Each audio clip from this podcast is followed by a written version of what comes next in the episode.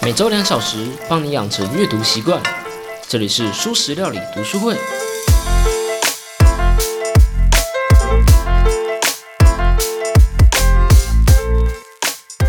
Hello，大家好，我是主角小 P。这周呢，我们继续来说贾德戴蒙的《枪炮、病菌与钢铁》这本书。上集我们说到了，欧洲人之所以能发迹的近因是病毒、文字、技术以及国家。虽然作者没有同整，不过我觉得这四个近因的再上一层的原因有两个，一个是农业，另外一个是传播。病毒之所以能在欧洲被发展出来呢，跟农业是脱不了关系的。农业让人类不用采集，只要做好工作就可以定居一处，有粮食可以吃。农业让人定居下来，和让人和家畜住在一起，也让人更容易接触到自己的排泄物。这三点呢，都有助于病毒的滋生和从一些嗯家畜的病毒慢慢突变成人体的病毒。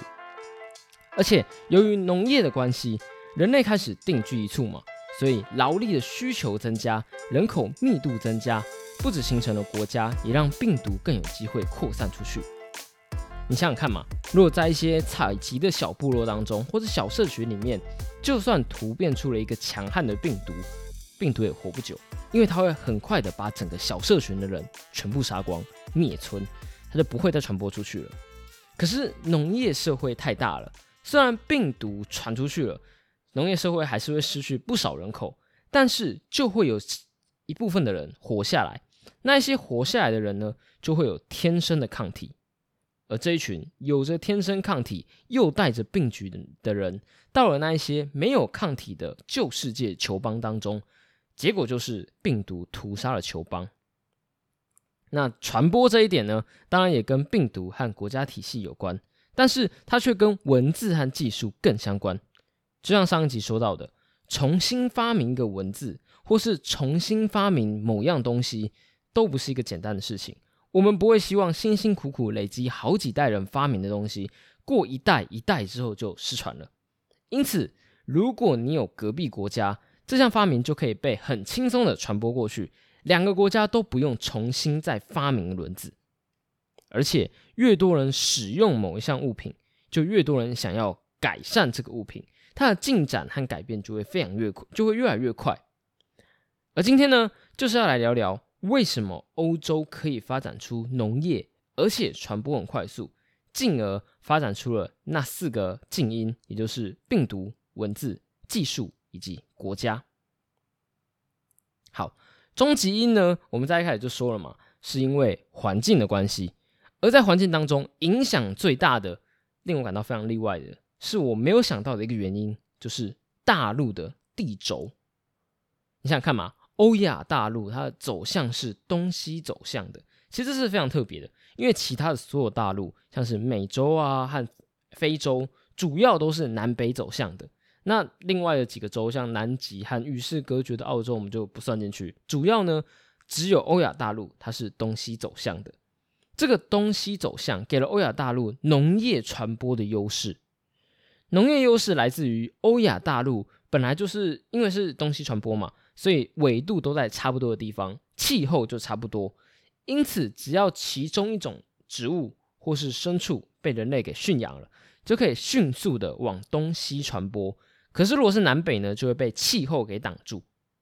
在肥沃月湾当中产出的始祖作物就非常快的传到了埃及。接着往南传到伊索比亚，但是接着呢，就会因为南北关系，有着呃有着一个三千多公里的热带气候，所以这个东西就卡在那边了，传不过去，没办法继续向南。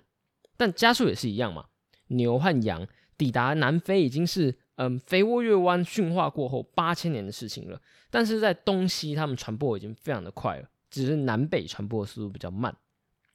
这个农业传播的优势呢，也延续到了技术和文字的传播。在亚洲的西南一带发明出轮子之后，不出几百年，全欧亚都有轮子了。可是墨西哥，他们其实在史前时代就独立发明了轮子，但是却完全传不到南方的安第斯山脉。当然，技术是没有气候的差别的。可是曾经因为农业而建立起来的传播优势，让双方能够交流，自然也就可以传递技术和文字。大陆地轴使得欧亚大陆有传播的优势，可是如果这个地方一开始就没有好驯化的植物，那也没什么用处。不过呢，或许是命运的安排吧，或许是欧亚大陆的地形比较丰富，有高有低，所以物种比较多。人类的主要作物呢，除了玉米，大多数都是来自欧亚大陆，家畜更是如此。主要的五种家畜，绵羊、山羊、牛、猪和马。都是来自欧亚大陆的。你可能会想，也许是非洲和美洲人不够厉害，他们驯服不了那么多的农产品和家畜。嗯，其实驯化农产品和家畜都需要双方达成很多条件才可以成功。举例来说好了，肉食动物就不是一个好的家畜，因为它的食物转化率很低，不适合驯服。一万公斤的玉米可以长出一头一千公斤的牛。而一万公斤的牛才可以有一千公斤的食肉动物，这就是为什么肉食动物不会是人类主要的家畜。那还有其他的原因，像是发育的速率，还有人工繁殖的困难性，也是条件之一。因为有些动物它们有很特殊的求偶技术、求偶的仪式，例如像是猎豹，它们借由赛跑来求偶，这样的赛跑就很难在人工环境中被复制出来，所以它也不适合。或者是因为个性的问题，例如灰熊就过于凶残，或者是它是否容易恐慌，像是瞪羚就很难被安抚，所以也很难被驯养。还有，如果社群结构符合某些条件的话，也会比较好驯养。像是马和狗这一种，它们同时是群居动物，同时这个群居又有阶级制度，就是最好的选择。为什么？因为只要有阶级制度。人类就只要掌控那一个最高阶级的那一只动物，就可以掌控整个群体了。这些各种各种的原因，只要一个不太符合，那这动物就比较不适合驯养。这也是为什么非洲明明有一大堆的哺乳动物，却大多数都没有办法驯化成家畜。嗯，其实应该说，应该这么说啦，那一些被驯服的哺乳动物，动物其实才是特例。整个地球的生物如此之多。而我们的主要家畜也就那几种而已，植物也是类似的情况。结论其实是这样子的：每一个大陆上的人类群体，基本上把可以驯服的物种都驯服了，剩下的不是不可能驯服，就是太麻烦了，不符合经济成本。例如，大象虽然是可以驯服的，但是它要长成那么巨大，要将近十年的功夫，这完全不符合经济成本。你还不如养一只猪，一两年之后就可以吃了。总之呢，说到底，农业能不能发展出来，跟人本身似乎没什么太大的关系。重点在于环境长成什么样子，这个环境给了你哪些物种，给了你怎么样的传播途径，这才是重点。而哪里可以率先衰发展出农业，哪里就可以定居。哪里就可以开始增加它的人口密度，扩展人口的数量，最终变成了国家，拥有病毒、文字和技术。可以说，社群出现在哪里的这个运气，决定了这个群体可不可以在千年以后成为列强。这是一个嗯，让人有点无力的结论。说实话，如果是世界的各大洲，就是像在办一场大型比赛的话。你可以说，每一方都已经尽了全力了，在这个将近一万年的时光当中，把所有可以用的努力都放在其中，但最后却是那一个有着先天优势、运气好的那一方胜利了，就好像是内定的，好像是已经被决定的，虽然不完全一样，却有一种决定论的感觉。塔雷伯呢，在随机陷阱中便不断的提到，我们总是忽视运气的影响。在模型思维中呢，我们也学到初始的一点点的不同，可能会导致路径依赖，使人锁死在路径上，就像是蝴蝶效应一样，一点点微妙的不同，造成结果巨大的不同。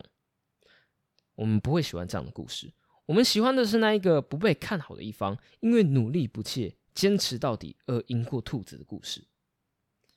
不知道怎么的，这让我想到一部动漫，一部叫做《乒乓》的动漫。我还真的是蛮喜欢这部动漫的。乒乓的故事呢，围绕在 Pickle、Smile、China、Dragon 和 Akuma 五个人身上。他的故事其实是描述一段不歌颂努力、十分现实而且残酷的青春运动作品。